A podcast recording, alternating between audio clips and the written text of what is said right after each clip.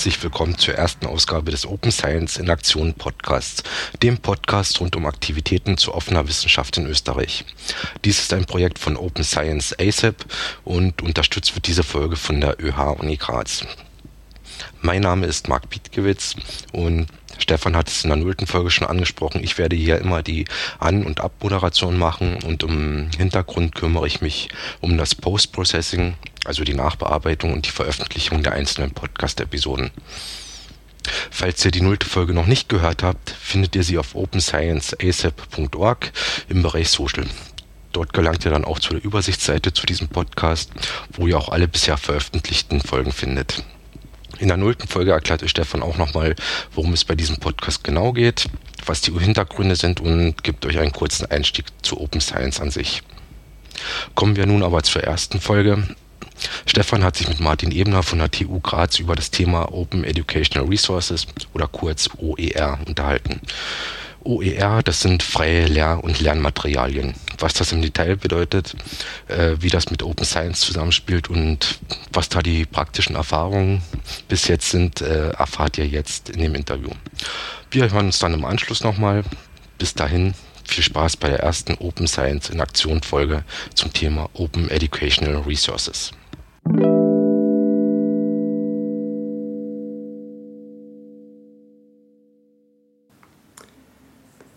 Ich sitze heute mit Martin Ebner an der TU Graz, dem Abteilungsleiter für vernetztes Lernen an der TU Graz und Senior Researcher am IICM, am Institut für Informatik, Computer und Medien. Äh, und möchte heute mit Martin ein bisschen über Open Educational Resources reden. Ähm, ja. Und da drängt sich als allererstes natürlich eh die Frage auf, ähm, was sind Open Educational Resources genau? Ja, also Open Education Resources ähm, sind ähm, im Deutschen die sogenannten freien Bildungsressourcen, aber auch bei uns unter dem Kürzel OER bekannt. Und äh, das sind also eigentlich Lehrunterlagen, also Bildungsressourcen, die frei im Internet verfügbar sind. Das ist die erste Bedingung. Und die zweite Bedingung ist, äh, die auch entsprechend lizenziert sind, also nicht nur online stehen, sondern zusätzlich einen, eine Lizenz haben und äh, im ganz strengen Falle sogar mit äh, offenen Standards erzeugt worden sind. Ähm, das Beispiel ist einfach, Microsoft Word würde dann nicht dazu zählen, sondern nur OpenOffice. Aber das wird meistens ausgeklammert ähm, in der Praxis dann. Mhm. Also ähm, was kann man sich dann unter offenen Lizenzen äh, vorstellen? Ja, unter offenen Lizenzen haben sich also gerade in dem Bereich also die Creative Commons Lizenzen durchgesetzt, wo es also darum geht, ich darf dieses Material nutzen, ich darf es also weiterverwenden und muss es dann vielleicht oder auch nicht unter den gleichen Bedingungen wieder zur Verfügung stellen. Und natürlich ganz frei ist nur etwas, das ich wirklich also nutzen kann, verändern kann und auch selbst damit äh, wieder etwas weiter bearbeiten und verwenden, also in meinem täglichen Einsatz verwenden kann. In dem Fall halt im Unterricht natürlich.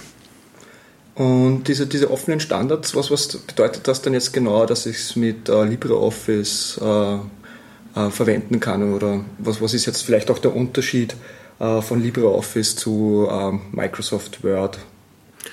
Ja, die Idee ist eigentlich nur, dass natürlich das Werkzeug an sich, mit dem man das bearbeitet, auch noch frei verfügbar ist. Also das heißt, also, dass natürlich jetzt nicht so ist, dass ähm, dann jemand anderer äh, dieses Dokument nicht mehr weiter bearbeiten kann, aber wie gesagt, dieser Gedanke ist natürlich durch die Verbreitung von verschiedensten fast Standardsoftwaren also immer mehr in den Hintergrund gedrängt worden und ist jetzt eigentlich in der Debatte kein wesentlicher Punkt. Ja, ähm, und was, was, warum soll man das dann machen? Welche Vorteile ergeben sich dadurch?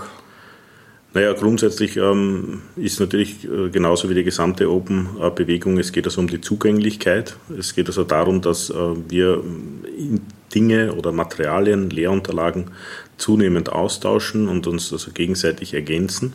Dadurch werden also einfach auch neue Dinge möglich. Also das äh, gibt auch Untersuchungen, wo man sieht, dass also auch das Lernen und das Studierende dann also vielleicht viel einfacher Dinge machen können und diese dann auch äh, verbreiten können.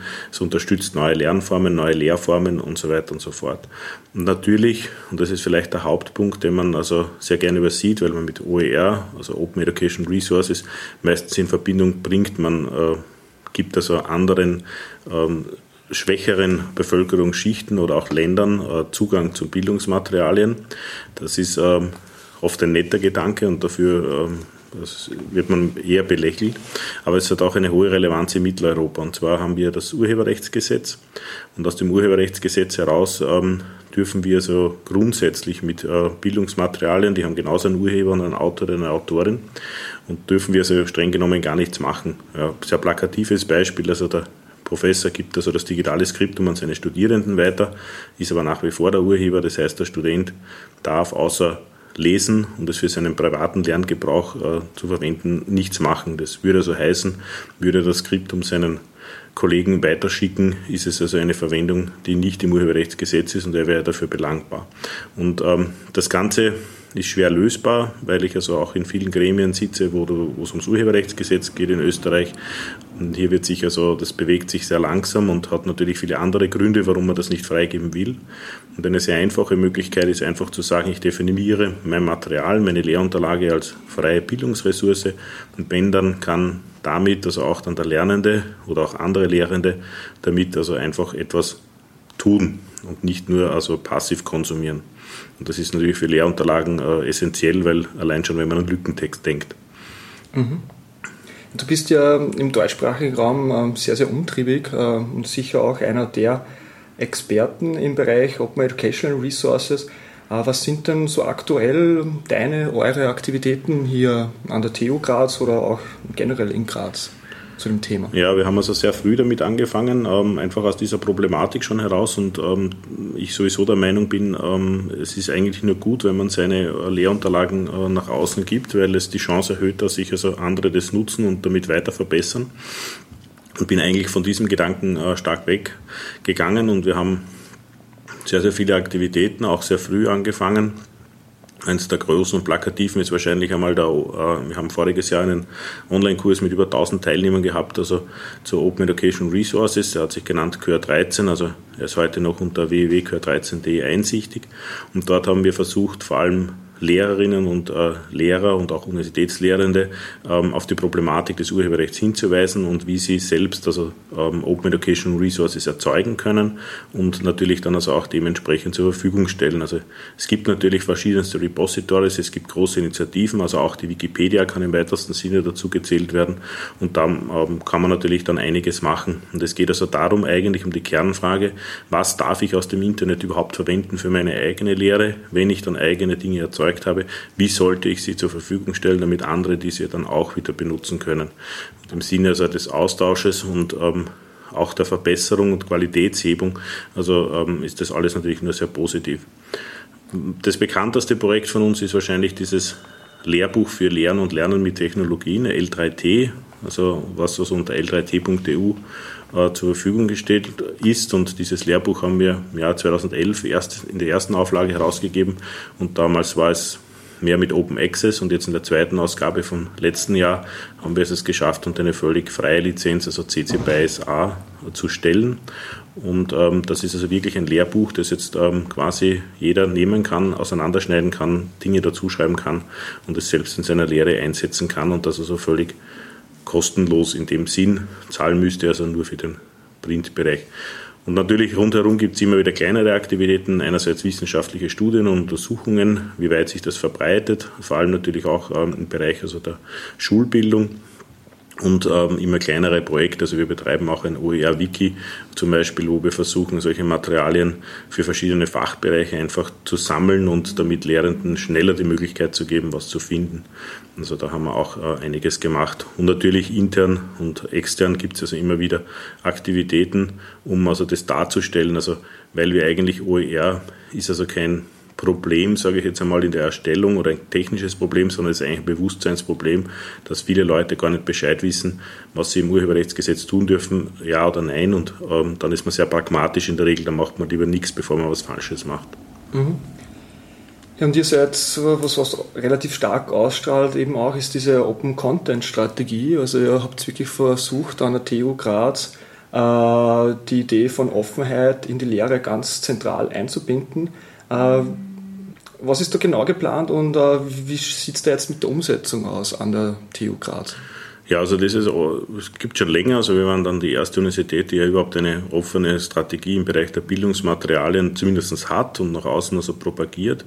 Die Idee dahinter war eigentlich, dass wir zum Teil einfach Bildungsmaterialien haben, wo Lehrende von sich aus gesagt haben, das kann durchaus gerne da, äh, zur Verfügung gestellt werden.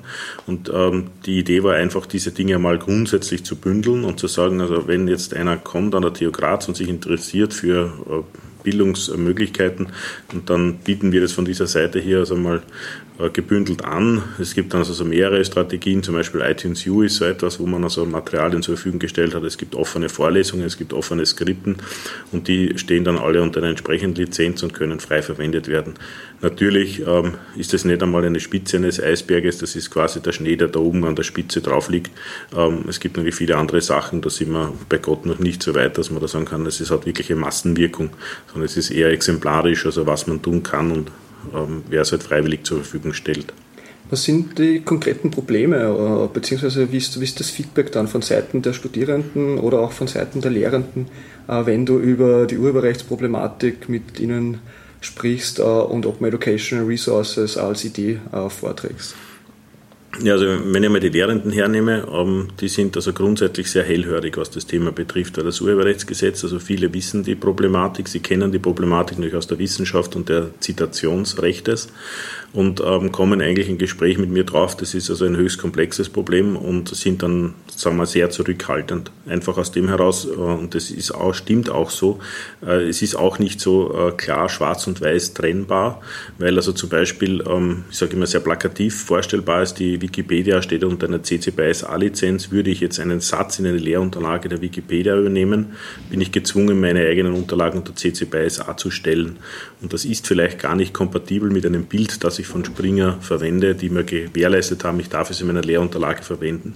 Und da kommt man also sehr, sehr schnell in große Probleme hinein, die man gar nicht vorher bedacht hat. Also es ist keine Schwarz-Weiß-Lösung, also das ist auch bei unserem Lehrbuch haben wir gemerkt, da gibt es viele, viele Graubereiche, die überhaupt nicht definiert sind, wie das die Rechte, also hier die Rechtslage ist.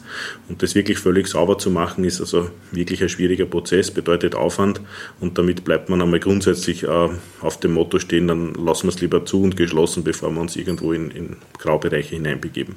Ist alles verständlich, ist auch schwierig.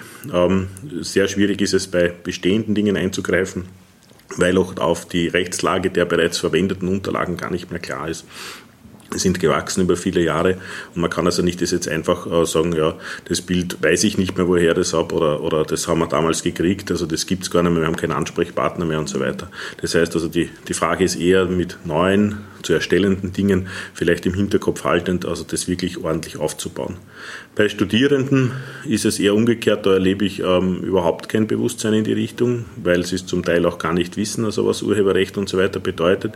Die meisten gehen grundsätzlich davon aus, es betrifft sie nicht, in keinster Weise.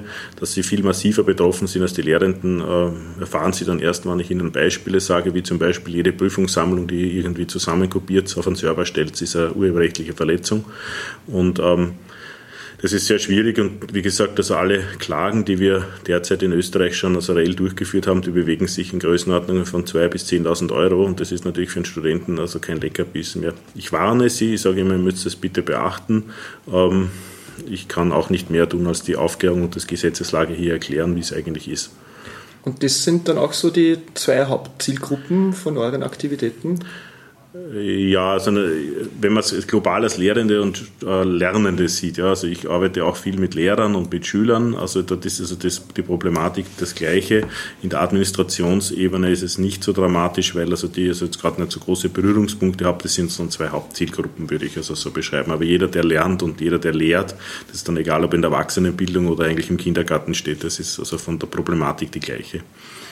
Wenn, also, wenn einem das Thema ähm, interessiert, ähm, wie kann man sich engagieren zu Open Education Resources, beziehungsweise wie kann man auch irgendwie bei euch, bei euren Projekten mitmachen? Ja, also wie, ähm, jetzt einmal grundsätzlich als Interner der TU Graz äh, sowieso jederzeit. Also ich habe auch manchmal so Art Beratungsgespräche, die kommen her und sagen, über Forschungsprojekt, wie schaut da die Rechtslage aus? Und das ist ja dann ähnlich. Also die hat also ist ja entkoppelt von Bildungsmaterialien. Und äh, man, Da gibt es Beratungen und also die Möglichkeit auch zu sagen, okay, er möchte seine Materialien zur Verfügung stellen, wie soll er das am besten machen und so weiter.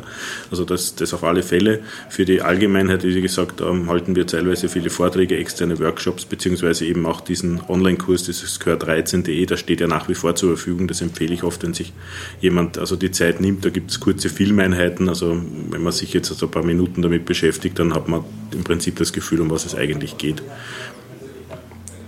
Äh, Gibt es auch Möglichkeiten, äh, wissenschaftlich zu arbeiten? Zu den Themen? Ja, also freilich, also ich habe also Projektarbeiten relativ viele, die wo Studierende meistens aus dem Bereich des, des Lehramts, weil sie natürlich ähm, den Bereich auch wirklich einen großen Bedarf haben. Wie gesagt, die versuchen also dieses oerwiki.theograz.at zu füllen. Ich habe dort drinnen jetzt also neben den allgemeinen Teil, also zum Beispiel schon im Bereich der Musik, weil also dort ist natürlich ganz, ganz schwierig zu sagen, also wie komme ich zum Beispiel an an einen Sound, ja, den ich verwenden darf in meinem Film. Das ist ein ganz primitives Beispiel und fast unmöglich. Und der hat also so Dinge ausgegraben, wo es also wirklich ähm, quasi ähm, Ton gibt, also für seinen Film, ohne dass er irgendwas äh, bedenken muss, außer der Namensnennung des Künstlers. Der zweite war jetzt, der hat sich mit Geschichte beschäftigt, also auch das war ein unglaublich spannendes Beispiel, weil er ist unglaublich motiviert äh, weggestartet, hat glaube ich 125 Beispiele herausgekarrt und hat dann 10 übrig geblieben, wo man davon ausgehen kann, dass es wirklich sauber eine Open Education Resource ist.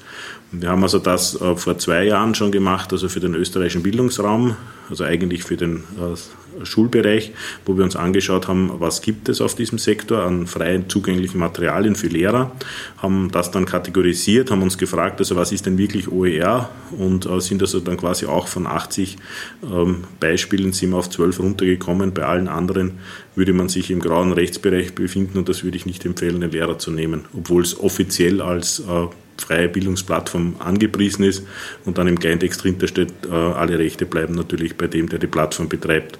Und das ähm, geht so nicht. Ja. Also das sieht man auch, dass die Plattformbetreiber überhaupt nicht wissen, um was es eigentlich in der Problematik geht.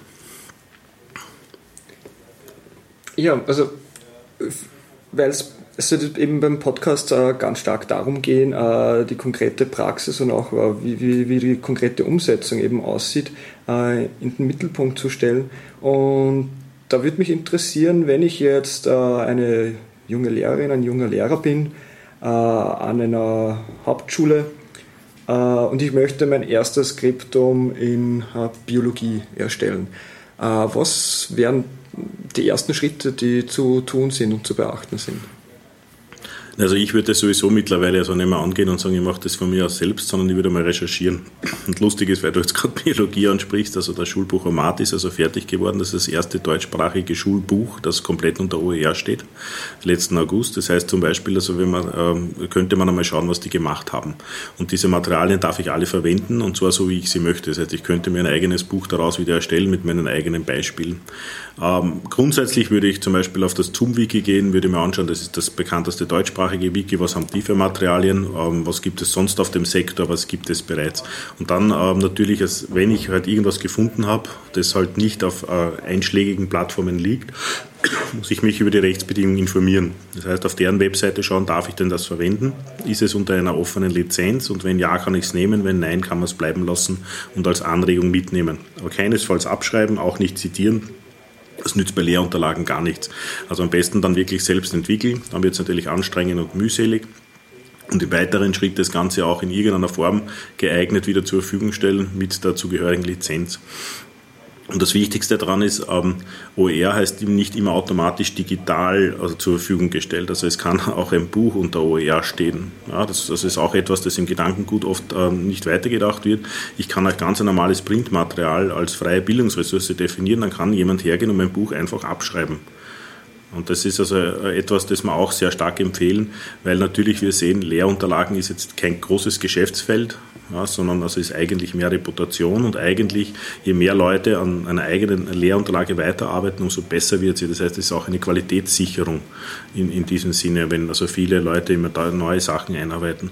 Und so kann das Ganze dann weitergehen im Wesentlichen daher unsere Empfehlung, wenn etwas erstellt wird, unmittelbar die Lizenz am besten in das, in das Dokument selbst hineinschreiben, weil dann kann man es nehmen, auf unterschiedlichen Servern äh, verbreiten und äh, an dem einfach weiterarbeiten. Welche Lizenzen empfiehlst du da? Eine schwierige, ist eine Philosophiefrage. Also ich bin also ähm, ich bin also einer, der nicht unbedingt SA empfiehlt. SA heißt also, man muss es unter der gleichen Lizenz wieder veröffentlichen. Ich bin auch nicht für mittlerweile NC. NC würde heißen also not commercial.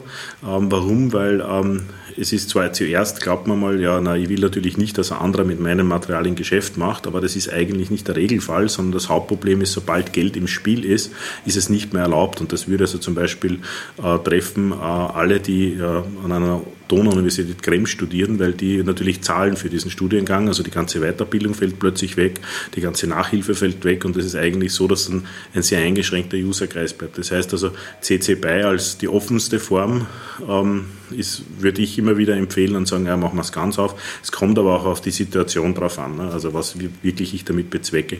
Wichtig ist halt, also, dass es äh, nicht ND hat, weil dann darf ich es nicht einmal bearbeiten, dann ist es wirklich nur eine Lesefähigkeit und dann muss man ehrlich sagen, da kann ich wahrscheinlich mit dem Material nicht viel anfangen.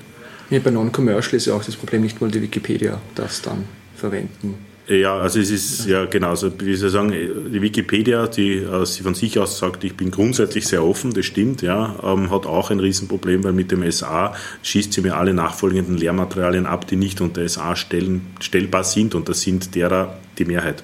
Das heißt also, die Offenheit der Wikipedia ähm, stimmt für sich, also wenn Sie nur sich selbst betrachten, aber wenn Sie eigentlich wollen, dass das weitergeht, dann haben wir ein Riesenproblem zum Beispiel. Welche äh, technischen Hilfsmittel äh, empfiehlst du, um äh, Open Education Resources zu erstellen? Ähm, technische Hilfsmittel ähm, gibt es wenig eigentlich, weil also wir sagen eigentlich Standardsoftware, auch aus dem möglichst Low-Level zu haben, weil es bringt nichts, wenn wir mit einem High-End äh, also technischen Hilfsmittel machen, weil das haben nur dann wir zur Verfügung. Das heißt eher Low-Level ähm, und dann halt äh, wichtig auf die Webseite von Creative Commons zu gehen und sich dort also quasi dieses kleine Bildchen runterzuholen oder irgendwo die Anmerkung hinzuschreiben, also unter welcher Lizenz es steht. Also das ist vollkommen ausreichend. Eigentlich, wie gesagt, je lieber ist es, je äh, einfacher die Software, umso besser, weil sie dann natürlich auch weiter verbreitet werden kann. Oder man schreibt es direkt in ein Wiki rein, wie auch immer, das ist oft ein Formatierungsproblem oder sonstiges.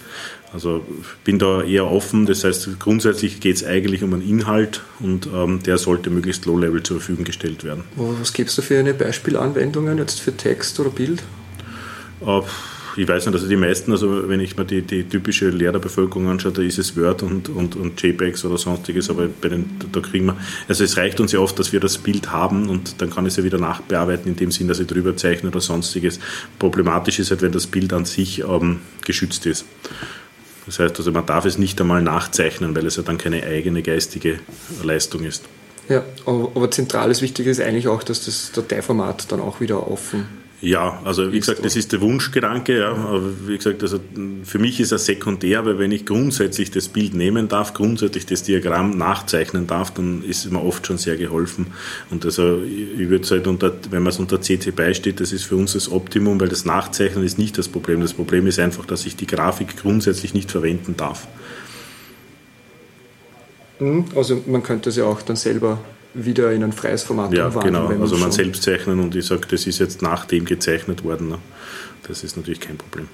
Ähm, ja, welchen, welche konkreten Services bietet ihr äh, den Studierenden oder den Lehrenden an? Also eben, du hast schon erwähnt, äh, Beratungen. Äh, ist das auch für Leute, die nicht auf der TU Graz sind? Ja, also grundsätzlich geben wir immer Auskunft, das ist klar, also sofern es also in der Zeit natürlich möglich ist und wie gesagt auch externe Workshops und sonstiges. Ich gehe auch davon aus, dass die Open Education Resources primär kein technisches Problem, sondern eine Bewusstseinsmachung ist. Also das Problem des Urheberrechtsgesetzes im digitalen Zeitalter. Und ähm, wir arbeiten also sehr stark daran, dieses Thema einfach aufzuklären und äh, quasi Beispiele vorzuzeigen, wo auch der Nutzen klar wird und warum das eigentlich so gut ist, das aufzumachen. Es ist ja auch oft so, dass man sagt, ja, warum soll ich es aufmachen? Mir selber bringt das nichts. Und so ist es nicht, weil das heißt auch, dass andere dann weiterarbeiten, mir Rückmeldungen geben, ich dann von den anderen auch Materialien gebe in einer, in einer Kultur, wo getauscht wird einfach. Und da bewegen wir uns hin, aber da sind wir noch lang nicht. Du hast ja schon einige Punkte erwähnt, äh, wo es Probleme gibt oder Schwierigkeiten gibt in der Erstellung von offenen Bildungsressourcen. Äh, gibt es auch äh, prinzipiell mit offenen Bildungsressourcen Probleme oder gibt es da irgendeinen Nachteil, den man nach sich ziehen kann, wenn man OER erstellt? Na, da bin ich wahrscheinlich der Falsche für die Frage. Also Nachteile in dem Sinn sehe ich wenig, außer dass man sagen könnte, ja, also man hat jetzt ähm, vielleicht, also gut, ich weiß, ich weiß jetzt einen Nachteil und zwar die größte Kritik bekommen wir von Personen, die quasi von dem leben, was sie machen müssen. Also in dem Sinn, dass sie eigentlich ähm, selbstständig sind und also Weiterbildungen geben und die sagen natürlich zu Recht, also wenn ich quasi meine inhaltliche Leistung jetzt hier frei hergebe, dann ähm, wer bucht mich denn dann noch? Ja? Wer macht den Workshop? Das ist natürlich die Situation an öffentlichen Bildungseinrichtungen eine gänzlich andere, weil wir sind ja von der Gesellschaft bezahlt, das zu tun als eigene Leistung. Und da sehe ich also grundsätzlich fast als Verpflichtung anzusagen, was ich im Rahmen meiner Arbeitstätigkeit erbringe, muss auch der Gesellschaft wieder zugutekommen. Nicht geschlossen, sondern eigentlich offen. Also daher die Forderung. Bei den Selbstständigen gebe ich zu, ist es ein bisschen schwieriger, weil natürlich die wirklich sehr stark von dem leben.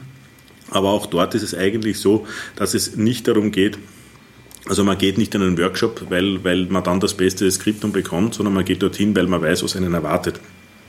Und wie gesagt, also wenn es so einfach wäre, dass die, das Bildungsmaterial an sich ähm, ausreicht, ähm, quasi um, äh, um das zu lernen, dann äh, hätte ich gesagt, dann hätte die Menschheit schon lange in die Bibliotheken gehört und wir hätten dann sowieso alles gelernt. Und das ist aber bis heute nicht passiert. Und das soziale Prozess ist ja wesentlich im gesamten Bildungssystem. Mhm. Ja. Ja, und dann beim, beim Podcast äh, geht es ja äh, sehr, sehr breit, äh, eben Open Science in Aktion und Open Educational Resources ist da auch ein äh, Teil davon. Äh, siehst du sonst noch andre, eine andere Rolle von Open Educational Resources oder wie, oder wie siehst du das im Gesamtbild von Open Science? Also ich, mein, mein, Ansatz ist eher so, es gibt die gesamte Open-Bewegung. Die Open-Bewegung ist aus Open Source entstanden, ähm, ist dann gegangen über Open Access im Wesentlichen. Das sind immer die zwei großen Stakeholder und ein Teil davon ist auch Open Education Resources, also freie Bildungsmaterialien. Und ähm, Open Science für mich ähm, hat Schnittmengen natürlich in einem gewissen Bereich. Wenn wir an Universitäten arbeiten, dann sind natürlich auch die Lehrunterlagen zum Beispiel, äh, haben was mit Wissenschaft zu tun.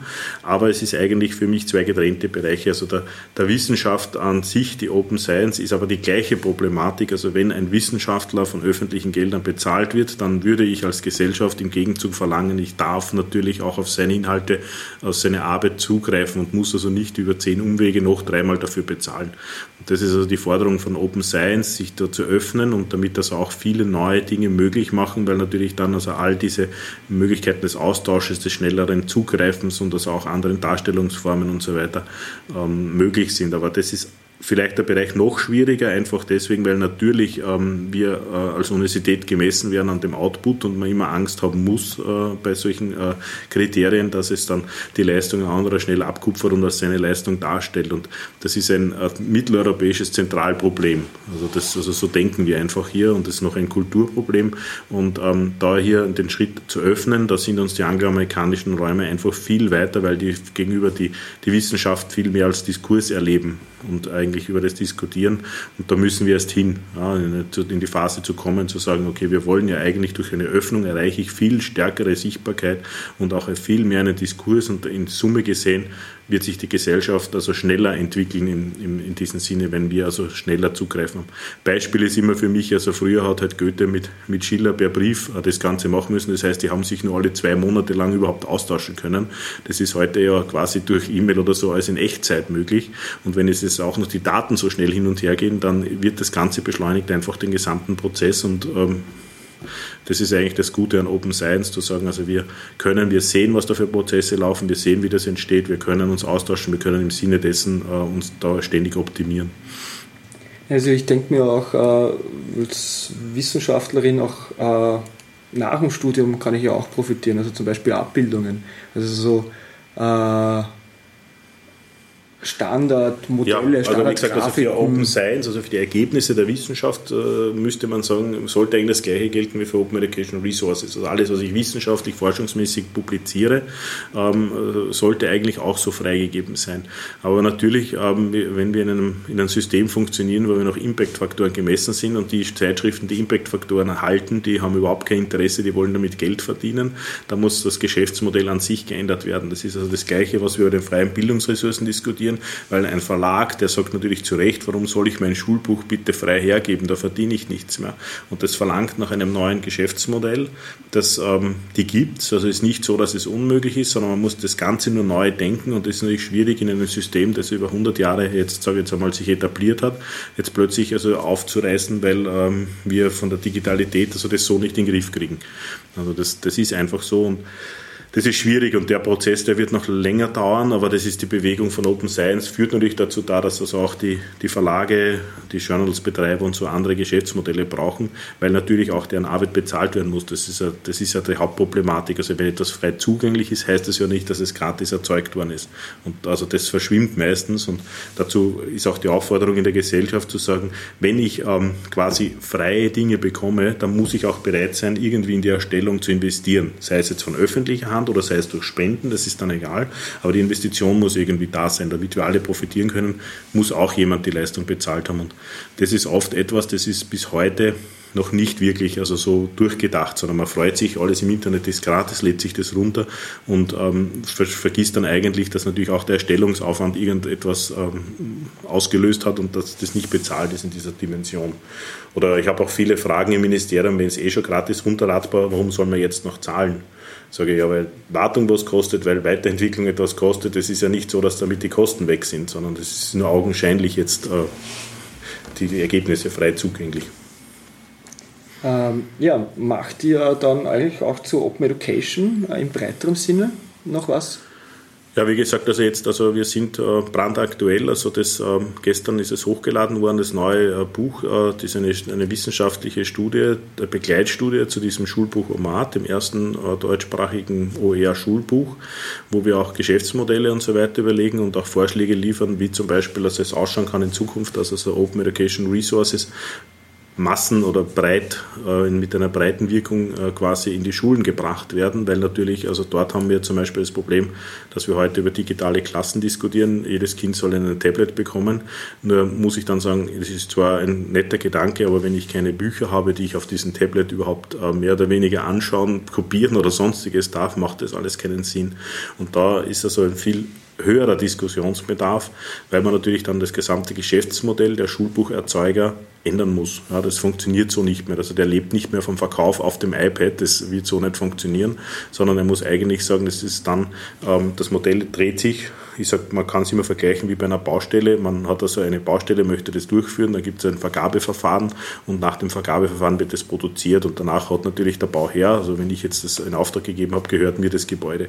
Und umgekehrt ist es bei Büchern genauso. Man könnte natürlich hergehen und sagen, ich gebe jetzt her, mache ein Vergabeverfahren, möchte ein Schulbuch haben, ich bezahle für dieses Schulbuch und danach darf ich damit machen, was ich will als Eigentümer und kann das als OER vertreiben. Und ähm, das ändert in Summe gesehen nichts an der Qualität des Schulbuches, es ändert auch nichts äh, bei den Verlagen, weil die können das Ganze einkalkulieren, was sie brauchen, sondern es ist nur eine andere Zugehensweise, die natürlich den ganzen Prozess ändert. Und das ist das Schwierige an der ganzen Aktion, da wirklich ähm, durchgängig das durchzubringen. Wenn natürlich das gemacht wird, dann ist es durch, dann werden Open Education Resources kein großes Thema mehr sein. Ja, zum Abschluss noch, äh, du hältst einen Open Educational Resources Workshop, äh, welcher auch im Zuge unseres Open Science at Uni Graz Projekts abgewickelt wird, am 26. Februar um 13 Uhr. Äh, Ort wird noch bekannt gegeben, ist dann alles auf der openscienceasa.org Webseite zu finden. Was erwartet die Besucherinnen beim Workshop? Ja, also grundsätzlich möchte ich mal das, das Thema adressieren, warum es wichtig ist. Ich möchte auch ähm, auf alle Fälle die Befindlichkeiten, also die Wünsche der Teilnehmer da aufnehmen und ähm, ihre Einstellung zu dem Thema und wo sie die Probleme sehen. Ich hoffe, die können wir lösen. Ich möchte natürlich vorstellen, was sind OER-Ressourcen, wie komme ich zu OER-Ressourcen, wenn ich also jetzt einfach suche, auf was muss ich Acht geben. Und im nächsten Schritt wäre natürlich, wie erstelle ich OER-Ressourcen und kann sie selbst also zugänglich machen. Und wenn dann immer noch Zeit bleibt, was ich vermute, dass die Zeit dann knapp wird, kann man natürlich über diese Dinge wie Geschäftsmodelle und Einsätze in Hochschulen und sonstiges bildungspolitisch auch noch äh, das thematisieren, ähm, was das Ganze wahrscheinlich mit sich zieht. Und äh, wie es natürlich im Feld verankert ist, äh, was Open Science, Open Education Education, Open Access und so weiter betrifft. Okay, also am 26. Februar äh, für alle äh, Studentinnen, die das interessiert in erster Linie und äh, auch junge Lehrende, ähm, den Open Educational Resources Workshop von uns besuchen. Dann möchte ich mich noch bei dir verabschieden, Martin. Danke fürs Gespräch. Bitte gerne, ja. Und bei euch allen und bis zum nächsten Mal.